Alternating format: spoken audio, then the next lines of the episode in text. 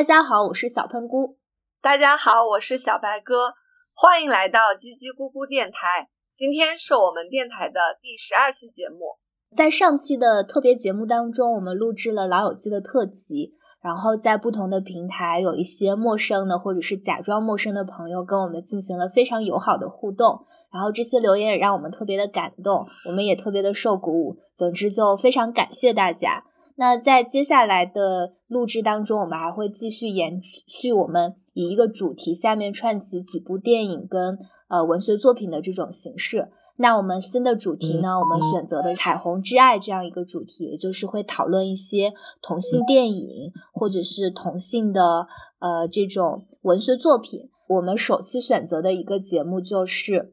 刘烨和胡军主演的一部叫《蓝雨》的电影。那讨论这种电影呢，我们肯定也是要请一个嘉宾。那这次我们请的嘉宾是我跟小白哥在呃读研时候的舍友。她在读书的时候是一个喜欢看康德、喜欢看福柯的哲学少女，但是工作对人的改变是非常大的。然后，尤其是在最近一年多的工作期间，她疯狂的喜欢上了耽美文学和耽改作品。所以今天来找她做嘉宾是再合适不过的。首先，我们请她先简单的做一下自我介绍。Hello everybody，我是黎若，我就是小白鸽、小喷菇口中的那个现在经常追剧的少女，但是我也不知道这跟我以前看哲学有什么必然的关联，就是没有关联吧。就是最近有很多耽改剧很火呀，然后作为一个我这么 fashion、这么时尚潮流的 girl，肯定要紧跟时代，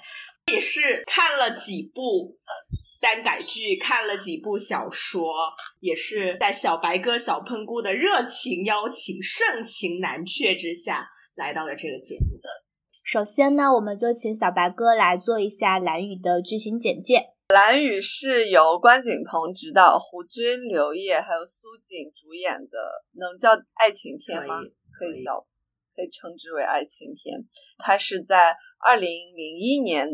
呃，十一月在中国香港上映。它是改编自一一部网络小说，叫《北京故事》。它以中国内地十几年的发展为背景，然后讲述了这一个游戏情场的公子哥陈汉东和一个曾经落魄学生蓝雨之间这种同性的感情纠葛的故事。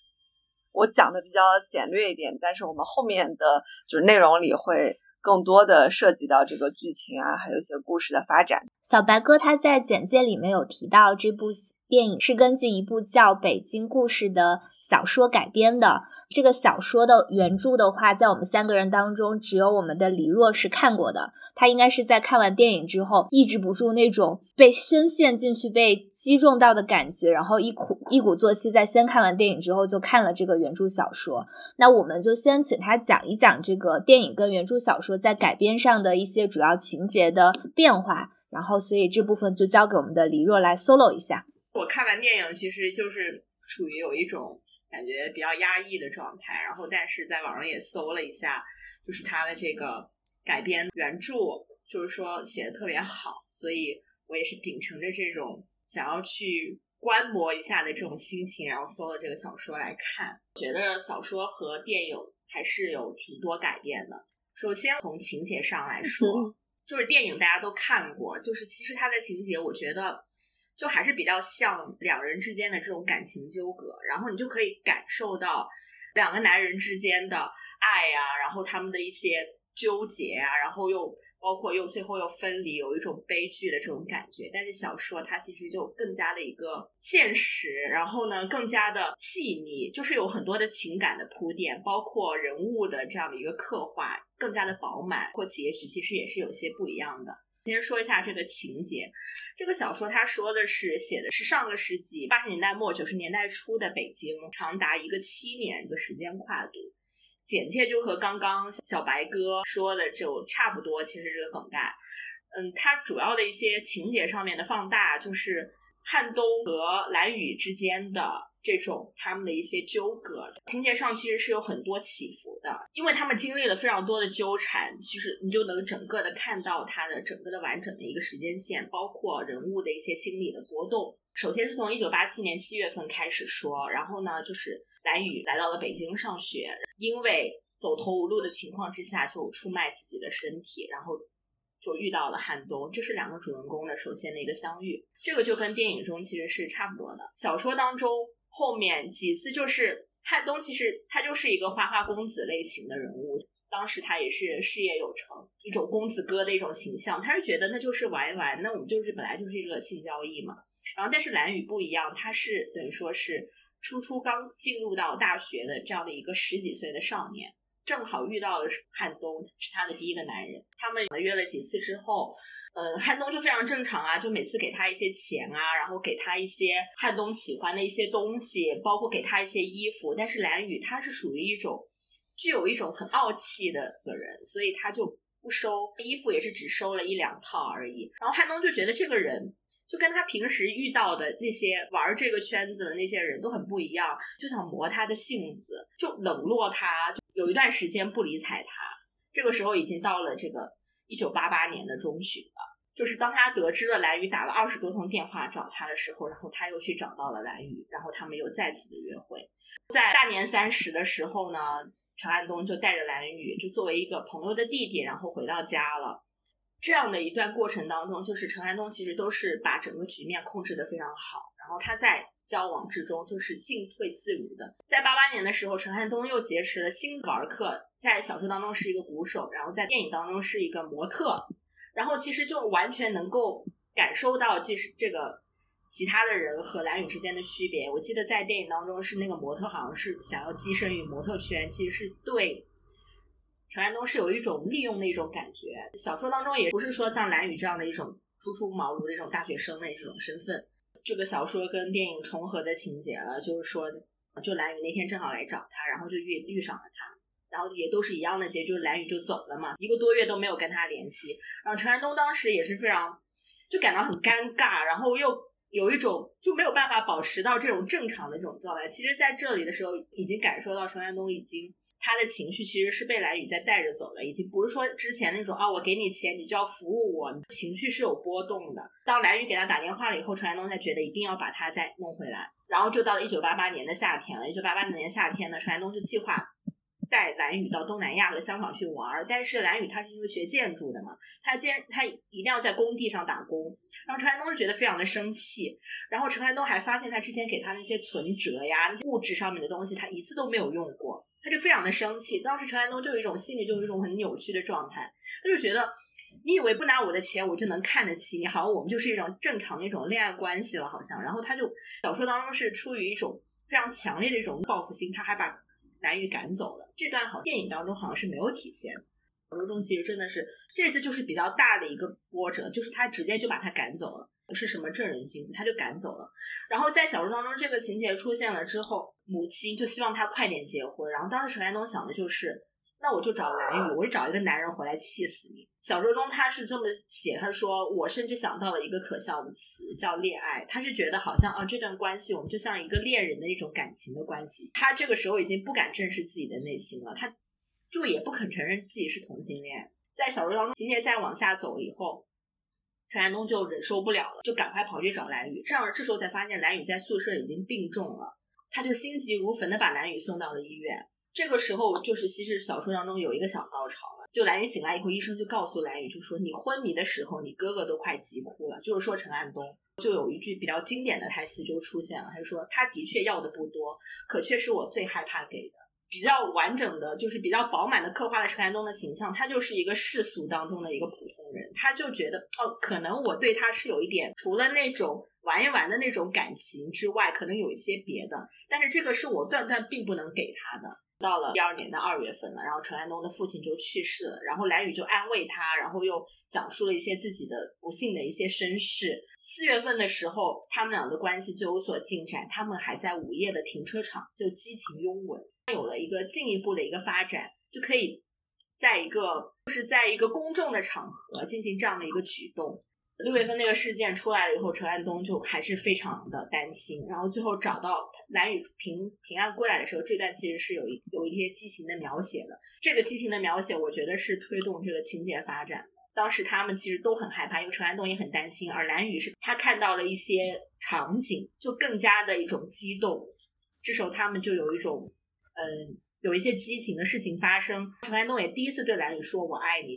他对女人都没有表白过，这样心态其实是转换了，就是自己对他其实是有一种爱情的，但是他并不能接受自己就是对蓝宇的感情的，他并不能接受自己对一个男孩的感情，所以他是需要通过跟女人在一起来证明自己是一个正常的男人，他并没有认同自己的同性恋。的身份，而且在小说当中比较现实的一点，还是他就让蓝宇去做心理的矫正。嗯，蓝宇是当然是很不愿意去了，但是为了陈安东，因为他深爱这个男人，所以他最后也去做了心理矫正，就就是很痛苦的一段。但是后来其实也并没有成功，他们两人其实都是很纠结的，尤其是陈汉东，他是作为一个世俗当中的比较成功的公子哥，他是接受不了这种事情，他自己都没有认同。我觉得这个就是小说比电影要比较饱满的一种情况。后来蓝宇还遇到了另外的一个男的，是一个纨绔子弟，是要要挟蓝雨，就是说想要跟蓝雨在一起，就是这种有中途的这样的一个情况。但是蓝雨是抵死不从的，因为当时他还他还在跟陈安东在一起，整个前面就能看出，其实蓝宇他是。一个比较纯洁，然后又自尊又很坚贞这样的一个人物。小说还是一直往下发展，就到一九九一年了。一九九一年的时候，就是陈安东买了一个别墅，就这个也小说里面，呃，电影里面其实也有提到，就是作为他和蓝宇的家。在家里呢，然后他就跟蓝宇说：“我们不可能结婚，但是我能给你的都给你。”这里陈安东其实已经不再是那个强者。后来就是，呃，电影的情节就一样了。然后就说，他认识了后来的妻子，就是林静平。他又觉得林静平是能够带出去的人，就有一种人前的体面，因为这是蓝宇给不到他的。打算结婚了之后，就他就要跟蓝宇说，在小说当中，他跟蓝宇说，我可以跟你继续保持这样的关系，但是我是要去结婚的。但是蓝宇他这个人就是一种很非常理想化，绝不会去做别人的小三的那种地下情人的那种情况。就是蓝宇就。最后就就离开了。他说要去结婚，啊其实就是离开了。这两个人就开始争吵。情节发展到就是陈安东的母亲发现了陈安东的这种同性的行为，然后母亲就真的接受不了。然后后来陈安东就终于答应要结婚了。他是说他发现没有办法跟其他男孩一样跟蓝雨锦保持性关系，因为跟他在一起的时候，我就情不自禁的跌入情感的漩涡。我们见面越少，我的思念就越强。他给还给蓝宇留下了他的是那些车子、那些房子，然后就叮嘱他，就是他要回归正常的婚姻生活了。电影里面，林静平和陈安东他们之间就后来婚姻结束，是因为林静平说自己不能生孩子，陈安东就说那不能生孩子，那我们这个婚姻生活就过不下去了，后来就就离婚。其实我觉得这个改编就有点奇怪。好像如果能够结能够生孩子，他们俩好像就能正常一直生活下去一样。这个小说里的就比较，我觉得就比较有逻辑，就比较有逻辑。当然也比较敏感一些了，就是说他没有办法过夫妻的性生活。嗯，每当过夫妻性生活的时候呢，就想到了蓝宇。然后陈安东还为此就是说，是不是只有蓝，只是蓝宇这一个人不行？就是说，我去找别的男伴，出去找别的男伴，看是不是就是说，其实是我就是喜欢男性群体，我就对女的也不行。后来他在跟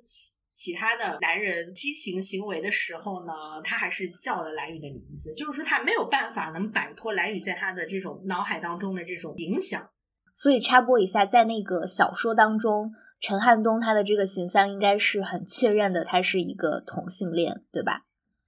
对，我觉得在电影当中，他更像是一个 bisexual 的感觉。其实他是一个同性恋，但是他是对自己的身份是有所挣扎的。这段婚姻结束了之后，他才真的认识到自己确实是一个喜欢同性的人。哦，他就在这之前，他都无法接受自己这个身份。对他之前对蓝宇其实是一种非常矛盾的心理，就是说我又没有办法摆脱他对我的影响，我每天又思念他，而且我跟他在一起激情生活，包括正常生活的时候感感觉都非常好。在婚姻当中，他就是更加的确认了这个情感。他还去到了他之前留给蓝宇的那个房子，但是发现蓝宇也不在里面。然后呢，所有的证件，包括所有的房证、房房房子的证件、车子的证件、钥匙，全部都摆的非常好。就蓝宇就是说，可能就带着回忆就走了。这个时候，其实他才会觉得自己的真爱其实就是蓝宇，他们重逢的故事就是其实就跟电影演的差不多了。重逢之后也有很多细节的描写。结束的时候不是陈安东入狱了吗？蓝宇把房子、车子卖都卖了救出来了。电影里面，但是小说里面是当蓝宇死后，陈安东才知道是蓝宇卖了房子、车子把他救出来的。这是也是有一个区别的地方。最大的不同结局就是陈安这个小说当中，陈安东最后去了加拿大，然后去了异国他乡，还结婚了，有了孩子，有了妻子。然后呢，蓝宇呢也是永远的就去世了。就主要的一些不同，就是情节、人物、结局其实都不同啊。包括小说里面有很多新描写，其实这些新描写，我个人认为就跟《色戒》一样，是推动整个情节、展现人物的这个情绪、他们的关系的这样的一个非常重要的一个道具吧。我觉得，但其实也是有一些比较露骨的描写的。之前就是呃说这个电影被禁嘛，它是它是被禁的电影吗？它是没有在大陆上映，他只在台湾上映。对，它是因为拍的时候就是哦是这样子，拍的时候是偷偷拍的，是以拍广告的名义去北京拍的，并没有说要拍这个电影，所以他是根本就没有备案过的。我最初是以为他可能是有很多的那种呃性爱的这种戏，然后说不是说有删减版和未删减版嘛？看完一百分钟的，我感觉镜头好像没有那么。没有我有啊，前面有路啊，前面有路，你没有看见吗？对，前面是有全路的镜头，对啊，全路啊，但是也不是很多，就感觉没有四 G 的镜头多。就是你全录了，其实就是，而且这个话题感觉大陆就不会上映。那你刚刚讲的最核心，它可能不一样的就是关于这个。他这种同性恋的认知是的，还有一些电影里，还有一些两个人社会上对自己的这个身份好像没有什么。是的，电影真的就是一种非常理想的纯爱片，我觉得它只是体现了这两人的爱情纠葛。其实我是觉得换成一个女的，其实你也可以说的，你换成两个女的和换成其中换成一个女的，他们之间的纠葛，你觉得也可以说得通。但是小说真的是写的非常的残忍，非常的现实，因为蓝宇死了以后，陈汉东就。大病了一场，回到家就在家生病了，然后他母亲就说：“其实我就是如果这次呃那个孩子还在的话，其实你们在一起的话，我也不会再反对了。但是说这些都太迟了。当蓝雨把钱送到他家的时候，他的妈妈其实是在窗子那里开门是看到他的。就是这个话题的话，正好我们本来想要聊的一个，就是说，因为在电影当中，他确实是没有明显的表现这种家庭或者是社会文化对于同志不接受的情节。就他没有提到那些跟家人见面，反而他见见面的一个场景是安排在比较后期，就是蓝宇已经卖了房，把那个谁救出来，然后跟他们一家人一起，好像在过年的时候吧，有一个聚会，就那个整个的氛围是一种其乐融融的状态，是的，而且就是他表现的还是蛮温馨的，就其实看上去你也感受到，其实他的呃姐姐、他的姐夫，然后他的妈妈。也知道他们两人是什么样子的关系，然后虽然大家都没有点破，就还是像家人一样坐在一起吃饭，然后也没有讲到说他们两人怎么受到社会上的歧视，都没有去表现这些情节，就他感觉就是从这个小说里面做了一个提纯，讲了一个纯爱的东西。你们是怎么看待这种这种处理方式的？就是他跟关锦鹏导演他自己本身作为同志的身份。然后他的表达什么，你你们觉得是有有这些关系的吗？就你们怎么看呢？我觉得肯定有关系啊！我觉得导演他就是把这个把爱情放大，主要是说他们之间的这种分分分分合合，包括最后的这种悲剧的情节。其实他周围的一些什么，包括压力啊，包括自我认同啊，其实都没有提到的，就觉得好像很。顺顺其自然，两人就在一起了。顺其自然，好像啊，有可能经历这种情侣之间的分手啊之类的。然后家人其实感觉好像也接受了，就是这种大团圆的这种 happy ending 的结局。就只不过是因为蓝宇的这个角色他去世了，他离开了，所以就显得特别悲剧。我觉得这跟导演他想要表达的是很有关系的，因为导演肯定觉得，如果完全按照小说来说，包括现实已经都这么残忍了，为什么还要拍一个更？更现实、更残忍的电影，那还不如拍一个爱情片。小白哥呢？喜欢的那个人正好是同性而已，我觉得是传达一种爱情观念。这种就是像刚刚黎若说的，就可能这两个主角他们换成另外的性别，这个故事似乎也成立。他没有嗯过多的体现出来，就是同志这种关系他可能所受到的压力吧。我不知道在那场就是家庭团圆春节的那场戏，家里人是不是知道的？呃，就对他们的关系，感觉在场的人没有那种异样的样子。但是到后来，这个陈汉东被蓝宇就是救出狱之后，他们在一起吃饭，他的妹妹和妹夫，然后嗯，就是在那边吃火锅还是干嘛？就有一个镜头是妹妹和蓝宇在厨房里在张罗些什么，就感觉两个人是那种姑嫂的那种默契感在那里，就是非常自然的那种状态。是，我觉得，所以他就是。表达一种理想的状态吧，理想的这种，如果能够被家庭、被社会接纳，应该是这样子的。或者他可能就是想刻意的回避那些，就是令人就难以讲述或者难以接受的那种冲突吧。是的，就是我是看了之前那个，当时关锦鹏他就是电影在香港上映之后接受《电影人生》的一个杂志的采访的时候。然后他是有说到，其实他去表现里面的同志关系以及跟家庭家人的关系的时候，是有参考到他自己的同志朋友以及他跟他男朋友的一种关系。就说，因为他关锦鹏应该是在香港第一个出柜的这种同性导演吧。然后他当时拍这个片子的时候，他跟他的同性恋人已经在一起十几年了。然后他在这个同志圈子里，他说他已经比较能够常见到这种，就是呃，一个男的带着另外他的同性恋人，然后去参加家庭聚会，可能介绍别人说这是他认的一个弟弟，或者是怎么样。也有就是他跟他的同性恋人跟家人一起聚餐，就所以我猜他可能是有。参考到他自己的这个生活范围内的这些同性的认知，然后又恰好可能他们的接受度是比较大的，然后所以他就表现了这种状态，所以也不见得是一种纯粹的理想化的东西。但是呢，这个小说它自己本身的背景又不是在香港，它是在北京嘛，就是原著的小说，可能在那种氛围之下，呃，就是小说里描绘的是更真实的符合当时北京当下的一种情况。那可能关锦鹏导演他做的时候就没有考虑这个，就因为他其实你看他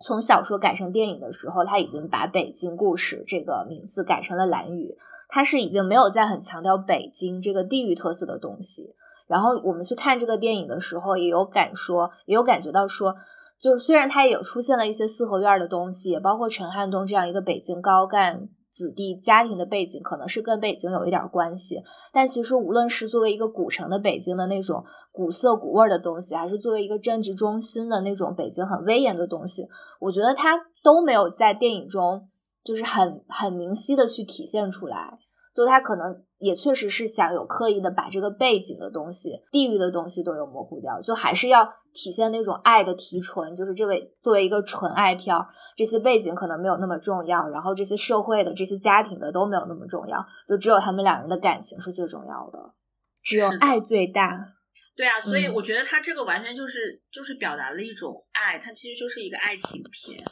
就是表达了同性之间的这种爱情，尤其蓝宇又是这样的一个。蓝宇的这个角色人物，其实他是有一个非常自尊、非常坚贞、勇敢的这样的一个角色。其实我觉得是一个非常理想化的人物。我都不知道现实生活中有没有像蓝宇这样的人，就是能够就在那么小的年纪接受自己的这样对完全同性的一个人非常无保留的爱。就是我什么物质，其实我我都不要你给我的，我其实我只要你给我的爱就好了，我可以毫无保留的去救你。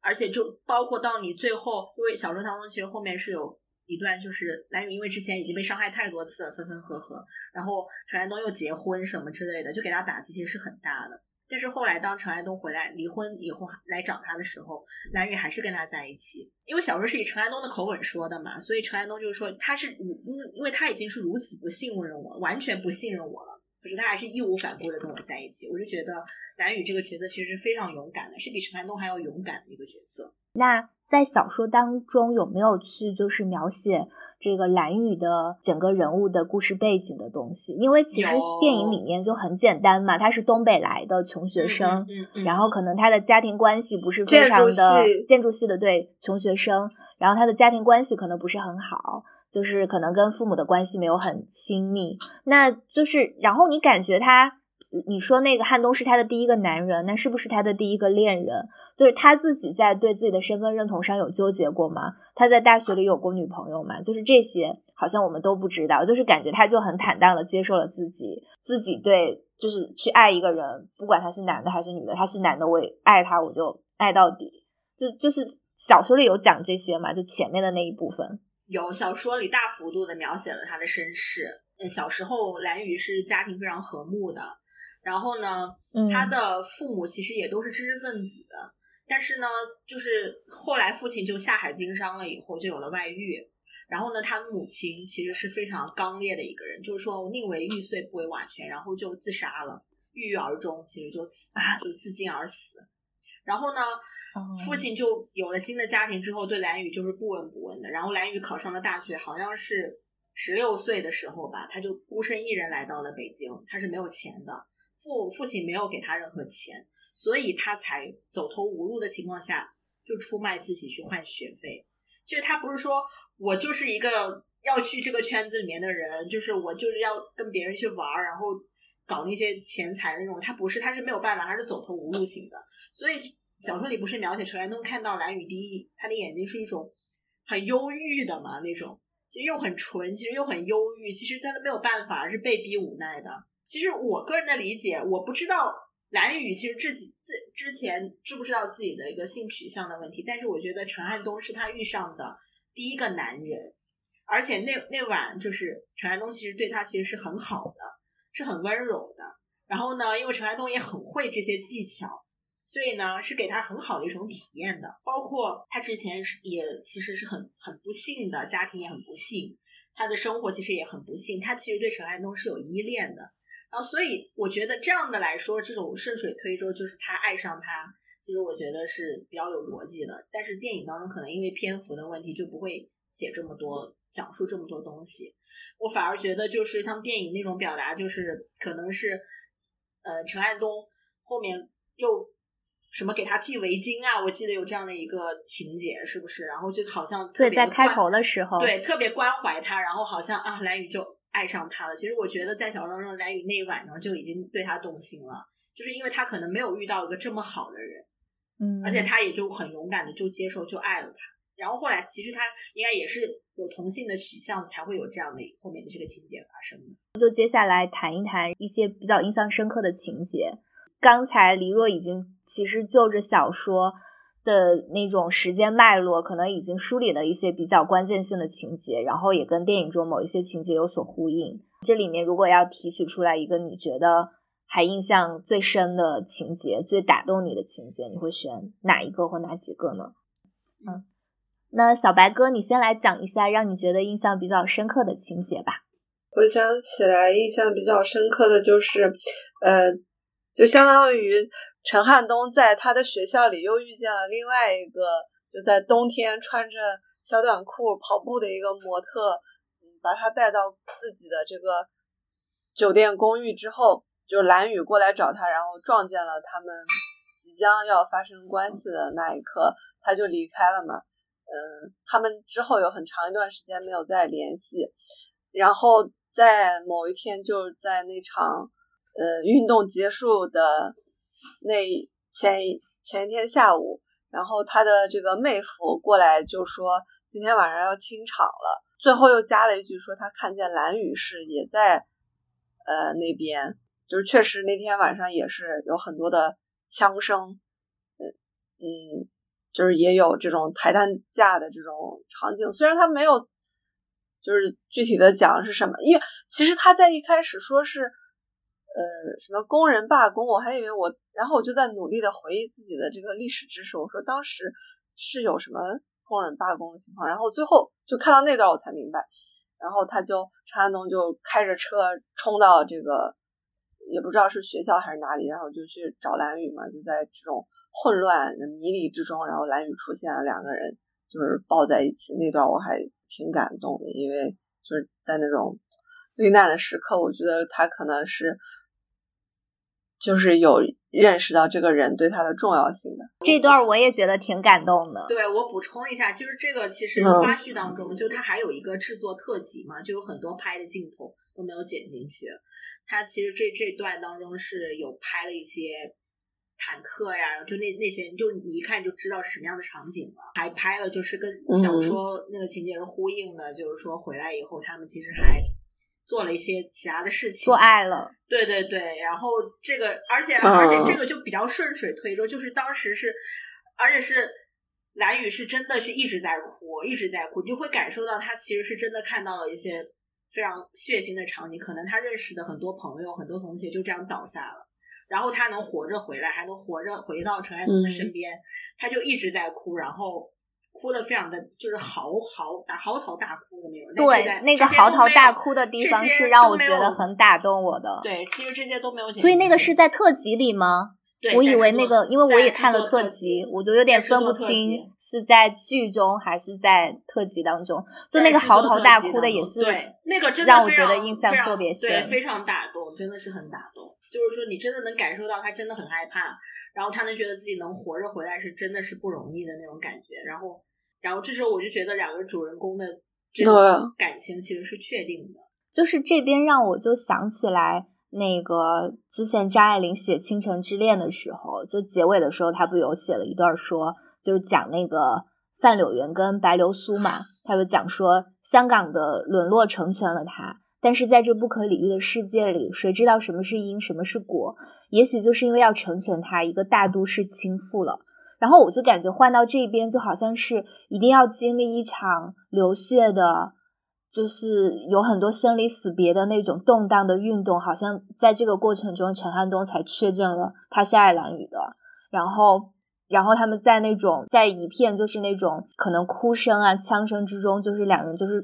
就是他找到他的时候，就抱着失魂落魄的蓝雨，然后包括到后面特辑当中，蓝雨就倒在他怀里哭嘛。因为其实蓝雨他在里面是一个学生。他有很学生气的表现，但其实没有太多去展现他学生生活的地方。如果说有的话，可能就是这一段儿，就反而是跟现实的历史勾连的。那作为年轻人，作为那一代的人，他肯定是有他的理想和抱负的，是有他对这个社会美好的向往的。对，就是他除了爱情之外，他是有这些的。但可能经历了那一个晚上，他的理想就被碾压碎了。就但那个时候。他在那里嚎啕痛哭，他好像就抱住了。这个时候，他又确证了他的爱情，就是我的理想没了。我好像这个时候我也确证了他是爱我的，因为他有来找我。就你不知道这一刻是他的幸运还是他的不幸，所以那一段就让我觉得很打动我。就他可能没有太多现实性的东西，这个电影就像我们刚才讲的，但好像这一段我不知道是导演。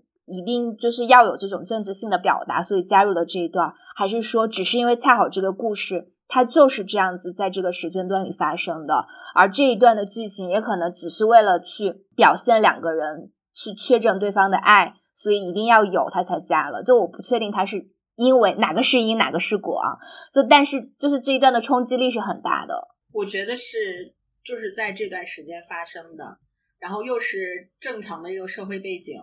然后又能推动两个主人公的感情。电影当中已经描写了这两人都已经就是包括你看就是现在的版本，他两人已经拥抱了，你就已经知道这两人肯定是彼此担心啊，然后就是有一种相爱的一种成分在了。那小说里面就更更圆满了，因为陈安东在这这一晚向他表白了，就直接跟他说“我爱你”三个字了。所以就是说，这个这个这个事件其实是推动主人公情节、这个两人感情的一个非常强的一个催化剂的。如果不是在这个时间段发生，可能有别的事情让他们俩互相彼此确认心意。我是这样觉得。所以他这个电影其实就拍的很拍的很非常隐晦了，并没有把它拿出来，好像说。做一个什么噱头之类的事情，那还有其他的情节，大家想要分享一下吗？就刚才那个情节是得到了我们大家一致的共鸣。还有一个就是，主持人都跟他说要结婚，然后那个蓝雨不就背着他哭了哭了嘛？然后还说什么我每天其实早上起来就是就是什么就，哎，那个那那那台词怎么说的？少喜欢你一些，少喜欢你一些，然后就觉得好像离开的时候不会那么难过。就是这个情节其实也挺戳的，因为我觉得刘烨的这个表就表演特别的特别真那段，因为我后来看了一些他的采访，然后刘烨也是对这个情就是这个场景其实是印象非常深刻的。他说拍第一条的时候，嗯，哭太过了，然后台词都说不了，然后又拍了第二遍才能正常的嗯，把台词说出来，就觉得眼泪啊，就是感觉一滴一滴往下掉啊，那种感觉，就觉得好带入那个情感，就觉得真的是这种真的是生离的感觉。生理其实我觉得也是挺难受的那种，就就以后可能也再也见不到了，就是那种感觉。就我觉得那个场景其实也真的非常非常的动人，就除了那个画面有点糊啊，哎，我是在哪儿看到评论，就好像说那个陈爱东的表情其实也是很很复杂很难受的，其实两个人都是很痛苦。就这这个我印象也挺深刻的。哎，那那个就是他他什么说我还给你什么，就是一下子歘下来，那个裤子脱下来那段是是在这里。呃，那个是在这里，然后他就跑开走了。是的，是在这里。嗯，因为他因为因为之前陈安东是一个很，因为蓝宇就觉得。就觉得我对你付出的感情那些东西，你好像总是不是拿一个爱人的眼光在看我，总是觉得好像我就是应该给我钱啊，或者怎么样，我就是你是呃你是客人，就是一种非常不平等的一种关系。但是蓝宇他这个老板，你你喜欢什么姿势，我就给你搞什么样，就是他非常生气了，已经。就是蓝宇这个人，其实他是非常他是非常自爱自尊的那种，他就觉得我是正常的以爱的这种感情在对待你，但是你是并没有这种正常对待我。所以我就觉得，嗯，其实，然后陈安东就被吓到了，然后就就就就躲开了。陈安东这个人就很现实，非常的世俗化，感觉好像去问某一个同性的朋友，好像他可能都会遇到这种情况，因为他开始接受不了，然后后来又不断纠缠、纠缠、纠缠才确认心意。我就觉得他是很现实的一个人。包括他的身份又是那样，蓝宇我觉得就是一个理想化的人物，就是他，就是他，就是他觉得自己我爱我就爱了，而且我永远不会做第三者，不会做地下情人这样子。我跟你分开我就分开，我就再也不会纠缠你。就这个刻画，就一个是理想化，然后一个是非常世俗，所以我觉得它能代表两类群体。我想分享一个比较情欲一点的镜头，因为其实这个电影里面，我看小说，我虽然没有看，但。应该是一个每一章都有肉文的小说，对吧？就是每一章都有这种性描写的东西。我不记得是不是每一章，但是反正肉肉是挺多的，因为它性是非常重要的一个部分。电影里面其实只有在前期的时候才有这种比较亲密的肌肤上的然后接触。那其实我觉得第一个让我觉得有情欲感的，不在于说他们真的在床上做爱的。而是就是有一个镜头是他们透过镜子，就应该是那个汉东让蓝宇穿他给他买的衣服，然后汉东就凑过去，就把他的头靠在蓝宇的肩上，就这个应该也是蛮经典的一张剧照，应该也是在所有的剪辑 cut 里面一定会有的。就是我很喜欢那个镜头，就是那个两个爱人，然后你从背后去拥抱他，去感受他。因为我觉得它是要比纯粹的那种动物性的性爱的东西，它又更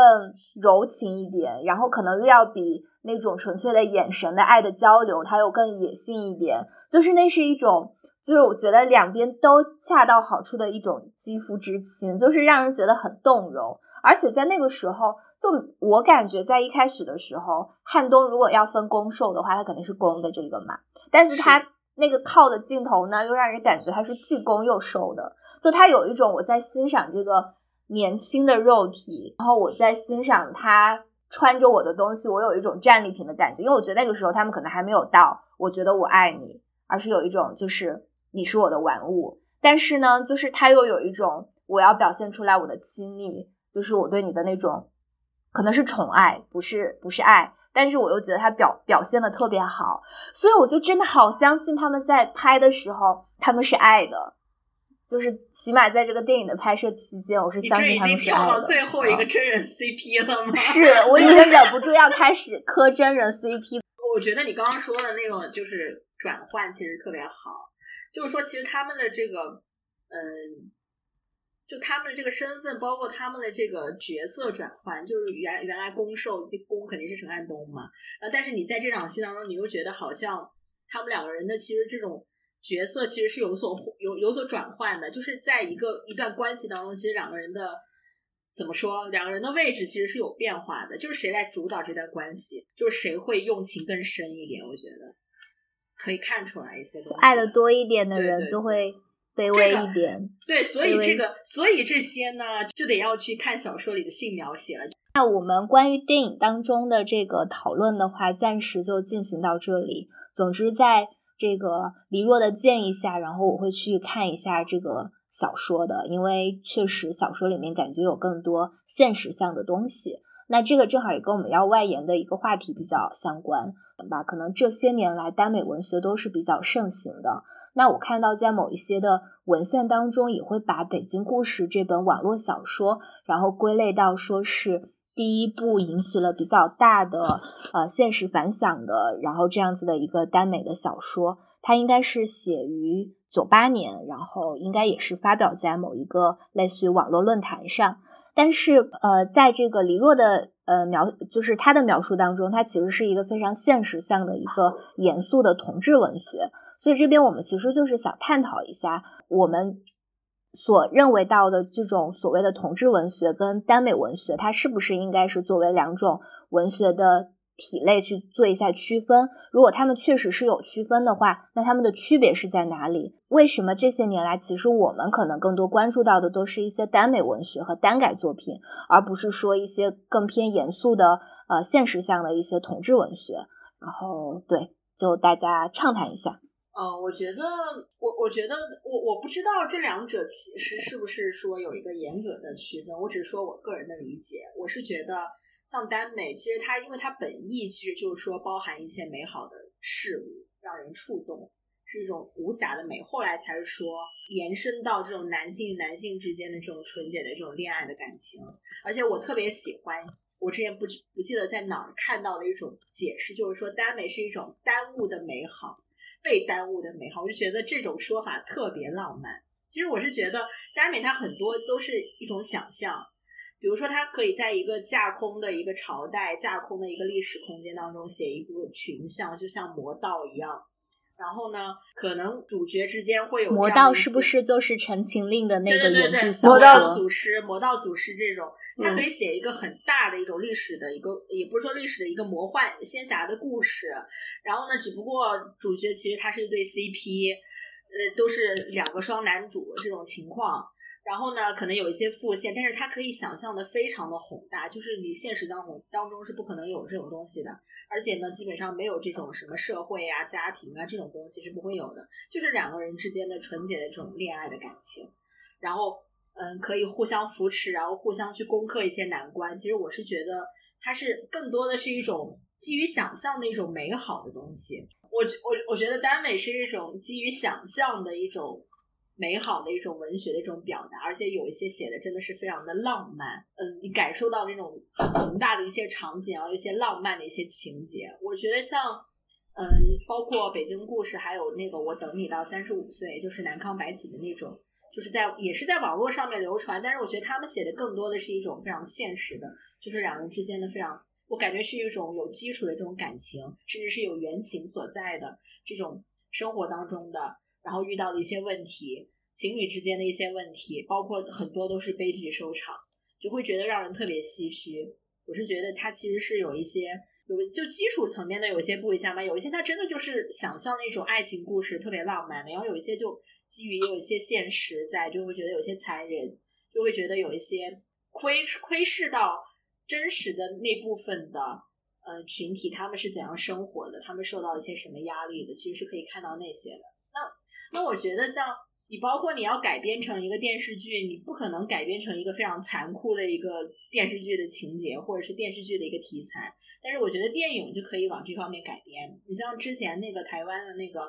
呃，谁先爱上他的那个那个电影，那个电影其实也是同性之间的，还说了同期很多的这种同性电影啊，什么断背山啊，都是很现实的，就是有一些很现实的问题摆在那里。但是作为电视剧来说，我觉得。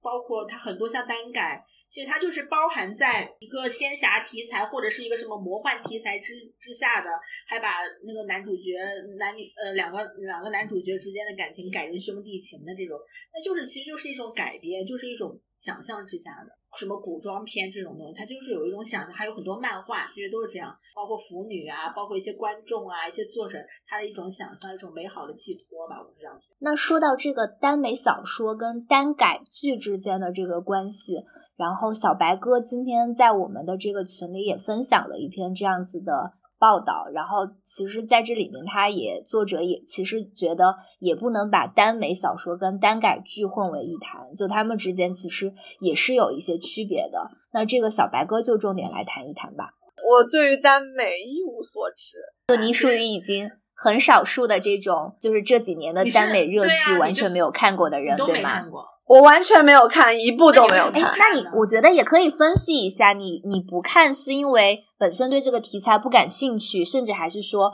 呃，你因为大家讲的太火，你有一种反感的心态。对，你可以分剖析一下你的这种心态嘛？两种吧，一种就是可能我看着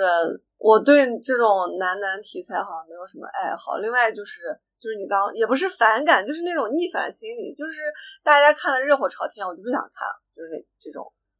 天生反骨的人。那你可以趁着热度 没了以后再看。我看《陈情令》也是隔了两年之后才看的，但是我还是磕得很上头。小花，那你看过吗？其实我也没有看过，但我没有看过的原因是因为我是想觉得，既然在这种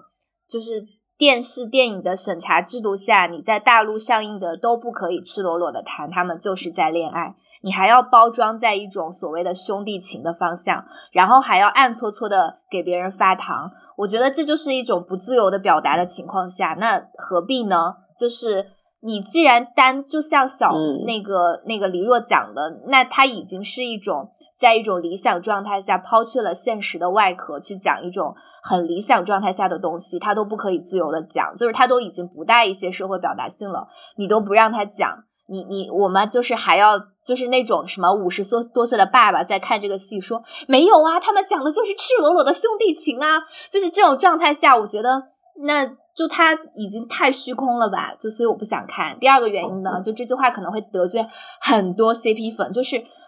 基本上单改，然后让别人大火，选的都是不太知名的那种演员的角色嘛，就是他们是反而是因为演了这个剧之后迅速的火起来。我是觉得他们的演技是没有什么保证的啦啊，然后我就不想看这种，哎呦，可能要被打死。但是《陈情令》还是很好看，因为《陈情令》他讲的他电视剧已经看已经不是粉丝已经开始在。但单纯的说两个男主之间的事情，它是一个群像的戏，所以我觉得他每条支线写的 OK。啊，而且那就是我我是我是有这种种想法，所以他可能演不出来像刘月刘烨跟胡军带给我的那种，我确确证他们在相爱。所以我所以我有一个呃非常资深的，就嗯非常爱这种同性题材的一个朋友，就是说他从来不看单改的。因为他只看同性的电影，他说这些单改他都看不上，就是假的，就是而且是非常隐晦的在表达，就很多都靠粉丝自己去意淫，这种他受不了，他就看不上。所以他就比因为他看他说他看了太多的现实的这种同性的文学、同性的电影，他就知道其实呃处理的感情应该是怎么样的，然后包括其实遇到了怎么样的一些题材上面的呃，就是遇到了一些什么社会上面的一些阻碍之类的。他受不了这种单改的这种这种剧情，但是就是你作为一个正常的观众，你去磕一磕，其实也是还是挺放松的。你们你会不会觉得，其实看这些单改的剧，就哪怕因为女性群体应该是绝大多数，可能并没有助于去促促进大家对这种同志文化的接受度，就应该有可能一个一个女生她既是腐女，但她同时可能对。就是这种同志议题的关注，也持着比较保守的意见，也是有可能的嘛。嗯，但是我觉得你这种题材，你好歹能够进入到大众的视线，其实有很就是能够推动一些，让大家能够进一步去。如果你有心的话，想多搜索这方面的题材，你可以不看单改嘛，你可以比如说你可以去看台湾、香港的一些同性的电影、同性的电视剧。你可以看泰国，像泰国的那个那个《以你的心全是我的爱》，也是演的非常的好，非常的细腻的。你都可以再去搜索，然后你再去接触到一些现实项的。其实我觉得还是会有所推动的。包括像有一些直女，她可能开始没有往这方面去思考或者怎样，但是她通过这些，嗯，通过这个大众化的一些电视剧入门以后，她可能会改变一些自己的想法，然后去进而更多的去接触到这样的一个群体，我觉得其实也是有所推动。因为你一定要把这种小众的东西、边缘的东西放到大众的整个的一个主流的视野之下，你一定是要做一些改动的，你不可能让它立刻收编过来的，肯定还是要世俗化一些、流行化一些的。但那种世俗化、流行化，难道不可以是以？就是谁先爱上他的那种方式嘛，因为谁先爱上他的，他也是在关注同性群体，关注同同期群体，但他用的其实是一种比较轻巧、比较轻盈，甚至还有一点幽默意味的东西，但又确实很感人。我觉得他讲的是，其实他好像应该在台湾那边也是引起蛮大争议的，因为他就觉得好像他也有把播不了啊，这个问题怪谁呢？就是我我我会觉得那。播不了，谁会资源 呢？谁会退而求其次去吃一些代餐呢？都是因为你觉得单改是代餐是吧？我觉得是你在有限的资源之下，能最好接触到的资源之下，你是接触不到的一些，有可能你，而且有可能电影跟电视剧的群体受众还是有很大区别的嘛。嗯，你包括你看电视剧，而且如果是魔幻题材那种，又又能够更多的吸引大家，仙侠仙侠这种题材的。现在的一些单改剧，它不单纯的是为了这个题材，我觉得他就是为了单改、为了流量而去而去做这样一个这样的一个网剧啊。电视剧都是基于原著的大 IP 的，就是这个 IP 它火，它本来这个小说就很火，它才会去改编。如果这个小原著的都都非常都都糊的妈都不认的话，它不会有人去改编了。而且好像有一个数据是说，从《镇魂》火之前就已经铺接了四十多部单改了，已经。就然后《镇魂》它才火起来，还是在《陈情令》之前，反正在一个火的 IP 之前，就是你完全看这个 IP 怎么样，就还是得看原著小说怎么。一些腐女的受众啊，包括一些看小说的受众，能不能接受这样的小说的情节？就是它怎么样才能吸引到小说的群体？就是一定要有情节，一定要有剧情，一定要起伏。甚至一定要有多个支线，群像性的这种大家才能接受。你你如果把呃蓝宇的小说或者是这个谁先爱上他的这个剧本变成一个小说，就是比较严肃、比较现实，那一般人就那种看就看网络小说的，他不会去搜索到这个，就不会看到这些的那那种这种东西，它其实是有一定有一定逻辑所在，就是因为小说火，所以才会有单改的 IP 出现，因为电视剧投资都是需要钱的嘛。所以我就觉得他不可能出现你所谓的那种，就是他可以就着这样一个，就是他先有这个作为一个入口，然后逐步逐步的去了解，因为他本身关注的可能他还是会更喜欢这种，就是他有其他的外壳，比如说仙侠、玄幻、悬疑，不拉不拉这种外壳之下，它有强情节，然后他他才会关注，那他可能也不会。就是再进一步的去思考到说，那我还有现实向的东西，我也可以去看一看。然后，因为他承受不了那种很沉重的、很现实的东西，他要的就是甜甜的东西啊。我可能会有一种比较悲观的态度。我觉得你之所以会想那些，是因为你在大学里是一个会读哲学的女生啊。啊，这就是我为什么要 Q 你的点。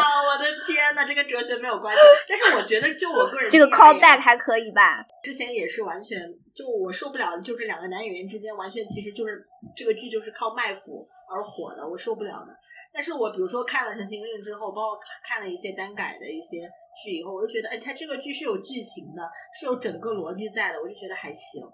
然后我又嗯再往下去搜索一些其他的东西，这个整个边缘的这个。整个的一些其他的东西，就这些都是靠靠你个人。我觉得看看个人吧。其实，我觉得有多一个途径比没有途径要好。我觉得完全像你这种，如果要费尽心思去找一些很优秀的，或者是嗯已经被禁了的这种电影的这种比较难找资源的情况之下，我觉得有一种有一种途径能够让你稍稍接触一些，那就看你个人会不会再拓展一些了。我觉得有比没有要好。那你可以在这个基础上，就是给大家推荐一些 你觉得比较优秀的，对港台的，无论是剧集还是电影，对，因为你这段时间看的确实还蛮多的，最好是严肃题材向的。像如果你喜欢《陈情令》的话，那也许如果你想更关注一下这个群体，你可以看哪一些电影？这个，因为我现在看的一些同性的电影都是比较现实向，不是单改，所以就这这这，我是把它分割的很开的。你就推荐几部嘛？你就你，因为你希望，嗯，嗯，都可以吧。我是想说，可以先推荐一些比较严肃题材一点的作品，就像你说的，可以在有人愿意想要再往深里去讨论一下，想要去了解一下的话，那他还可以看什么？我我我就最近这段时间才看了一些电影，因为我之前接触同性也不是很多。我之前很早之前看同性就是看《星罗之星罗之恋》，还有《Yes or No》什么，就是那些泰国的那些。然后，但是我觉得有些像《霸王别姬》，我也是最近才看的。但是《霸王别姬》这个电影，我觉得不能笼统的说它是一个同性电影。我我个人我个人的理解是，陈蝶衣他其实是一个在戏中痴迷了很很多年的人，他完全就把自己当成了虞姬。她是自我认同自己是一个女的，就是自己就是虞姬。其实我觉得这，但是因为他这个形象其实是一个男，是一个男性，所以他还是同性之间。但是我觉得他并不能单纯的说他们俩就是同性的，而且我觉得段小楼对他是没有那种同性之爱，我是这样理解的。不知道你们有没有别的理解？对，而且它是有很多的历史背景，它是有一个时间跨度，它是一个史诗级的，就是你可能不能把它。当做一个单纯的同性电影来看待，对对，所以你继续你的推荐嘛。然后我看了《蝴蝶君》，就是尊龙的那一部，就是尊龙真的非常的女人在里面。但是这个其实也我觉得也不能算是严格的同性电影，因为那个男主角后来知道其实尊龙是一个男扮女的一个情况，其实是接受不了的。他受不了就是周就是相处了几十年的这样这样的一个伴侣，其实是一个男。然后就蝴蝶君，我觉得也不是一个。嗯，完全意义上面的同性，我还看了《断背山》，《断背山》这个太熟了，我就不说了。然后还有《夜奔》，《夜奔》其实我觉得真的非常文艺，它就真的是一个文艺片。然后它也没有设，它也是我觉得，但是它并不能跟《霸王霸王别姬》比肩。我觉得它也是有一种历史的一些情节在的。而且黄磊真的特别文艺，年轻时候的黄磊和刘若英真的特别文艺。我觉得这个也可以去看一看。然后还有一个就是，也是我的朋友推荐给我的，叫《天佑包比》。这个其实它是有一种传记类的一种感觉。其实它前面都是比较通俗的，就是他就是这个男孩，他嗯是一个同性倾向，但是他家里人都接受不了，包括他妈妈，因为外国有宗教嘛，就宗教的限制，就说啊你是不洁之身了，什么你爱爱同性就是以后不能进入天堂什么之类的。然后后来这个男孩就自杀了，然后在自杀了之后，他妈妈就经过了多年的这种，又是去参加这种什么互助小组啊，然后就是跟跟这种同性恋的家长进行沟通啊，包括也是跟一些同性的，呃，就是包括一些同性的朋友来沟通，他才觉他才知道，其实他的孩子一点错都没有的，他的孩子并不是不洁之身什么之类的。然后最后比较感动的就是大结局的时候，他就加入到了这个。还有一部呀，那个呼吁同性的呃情行当中了，什么呀？你我我总是反的，情谊。Call me by your name，呼唤我。Call me by your name，Call me by your name，那个也是很优秀了，对，都可以，就是很经典的一些片子，其实都可以去看一看的。我觉得是能够更加了解一些。还有那个之前邱泽演的那个《谁先爱上他》的那个。我觉得也是挺好的，很现实，很现实。嗯，还有那个泰剧啦，就是一直想看那一部，但是没有看。迷你的心，迷你的心，什么全是我的爱，那个就非常的细腻。我觉得很多都很多剧都可以看一看。那我们就进入到最后一个比较轻松一点的话题，就看了耽美，看了同志电影，看了就是各种各样子的这种剧作小说，就大家都会有一个问题，就是要磕 CP。然后，而且有些是从这种剧中的 CP，然后一直磕到真人 CP。那我们就先问一下，就是从来没有看过单改，然后也对单改不太感兴趣的小白哥，就他磕不磕 CP？你说不定可以磕一些同呃异性的 CP，就是你有没有磕 CP 的经历？为什么会磕或者不磕？我什么都不磕，而且我看到别人磕，我就是有点厌烦。为什么？就是老刷呀，就是他他要不停的出现在我的主页上，你就觉得很烦是吧？哦，因为他们会关注那个 CP 超话嘛，然后就不停的在里面发一些帖子。我不是觉得这个 CP 烦，就是他可能是这个频繁出现的这个频率太高，就让我像像看到我的工作内容一样，不停的出现在朋友圈是一样的那种感受。那就是说，你就是不磕 CP 的嘛？我都不看，我怎么磕呢？你你都没有接触过，你去接触一下好不好，哥？你接触一下，你就能感受。你都不看，而且你这个人只给蓝宇打个三星，你还好意思说啥？正就是无感啊！正方辩友发言完之后，来磕 CP 的反方辩友不对，反方辩友发言完之后，正方磕的 CP 的讲一讲，磕 CP 的乐趣究竟在哪里？啊，我是只磕剧中人了。我是觉得剧中如果剧中的两个角色很有火花，我就会觉得那就应该在一起啊，那就那就天经地义嘛。但是我真人我是不磕的，包括你，就是那种真真真就是售后啊，什么线下的营业啊那些，我都觉得。那都是为了剧的宣传嘛，可以理解。但是我磕不了真人 CP，但是我身边很多 CP 粉都是真情实感磕真人 CP 的，他们就是觉得啊，一个眼神或者是怎么样，他们俩就已经在线下开始谈恋爱了，这我真的理解不了。我还采访过我周围的朋友，就是磕 CP 的那些真人 CP 粉，我就说你真情实感的觉得他们在一起吗？然后他们说是啊，就是真的呀，这就是。真的真实的故事，我说你有什么证据？他说天啊，证据太多了，什么一个眼神，两个人之间的一些什么火花之类的，这都是一些感觉上面的东西。我觉得那就是，就是就是就是自己纯粹幻想出来的。反正我真人我是磕不下的。你说你磕剧中人的话，你对啊对啊，我也是这个问题。就是我已经，那我喜欢我喜欢这一对，我可能是在看这个剧或者看电影的时候觉得他们好配啊，那我都已经。就是从这个东西里面脱离出来，我在干别的事情或者看什么，都忘记他了，怎么还会再磕呢？就是 CP，就是就是就是一时，我不是我这种人，就不是那种真正的 CP 粉。剧里我是觉得剧里的人物般配，我就是会在看剧期间，包括看剧之一，就是这部剧结束了之后对我的影响，我就觉得人物之间是应该在一起的，有火花的。但是线下的就是两个演员，他还可以结婚生子，那我觉得没有必要去磕一个磕磕一个真人 CP 啊，又不是他们已经官宣了。如果他官宣了，那我就磕。但是我磕真人 CP，就是从蓝宇开始。哦哦哦哦哦，那你说就是我磕胡军和刘烨吧？为啥呢？因为我看真情实感觉得他们俩在一起是吗？我觉得他们相爱过，我倒不是觉得他们在一起，他们现在也不可能在一起。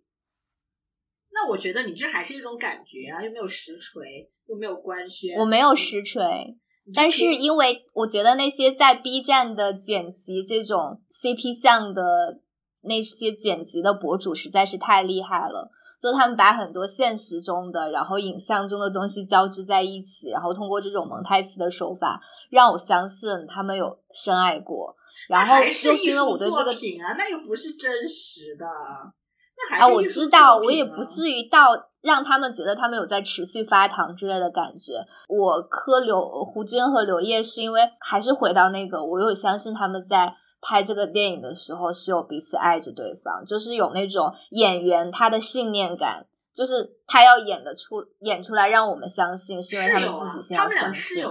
所以，我我其实是反而是因为是因为觉得。我是出于对他们，他们演的很好，他们很尊重演员这个身份，然后去演的时候去彼此相信，然后去磕他，也就还好吧。就是刷完了那些呃那个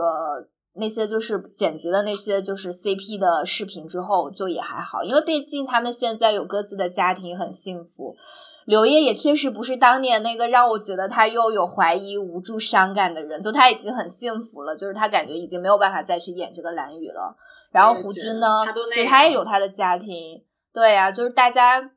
曾经在那个最好的年华里，让我觉得我在磕那个时间的他们，这可能是我的一个感觉。其实我觉得你还是在磕剧中的，他们俩还是在也算吧，对，就剧中的一个延伸。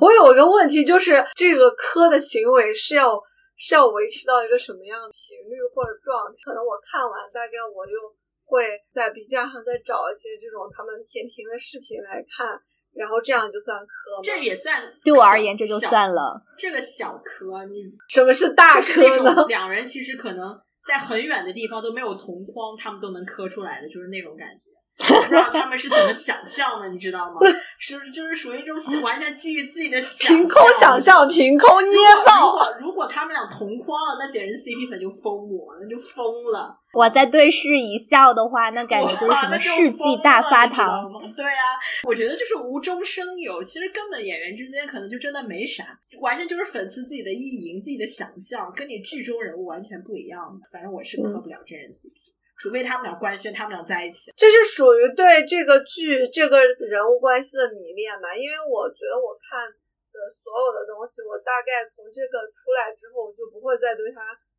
停留太久。我可能顶多觉得这个电影好看，我可能再反复的多看几遍，但是我不会有这种情况。还有一个问题就是，那你怎么看待刘烨的那些秒删的微博？他是真的真情实感的，秒删党的爱情是蓝色的，